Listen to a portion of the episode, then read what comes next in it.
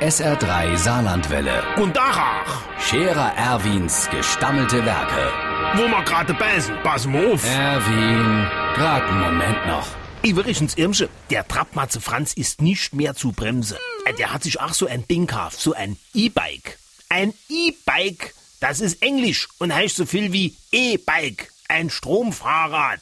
Da misst man nur ein bisschen selber duddele und der Rest macht der Strom. Und wenn du unterwegs in Kehre duscht, dann schließt du dich an den Zappan an und das Fahrrad an die Steckdose. Dann geht's weiter. Und flott sind die Dinger. Da kommst du jeder Berg in Nufa, ohne dass du hinter der Atem kommst. Und wenn du oben bist, hast du lauter Micke zwischen den Zähnen, weil du aus dem Grinsen nimmer rauskommst, wenn du all die andere auf ihre normale Räder überholle tust, sagte Franz. Er hätt schon Leid mit E-Bikes gesehen, die hatte Kondensstreife unter de Nas. Der Schneider Schlui hätt auch so Rad. Der wär sogar schon mal geknipst war.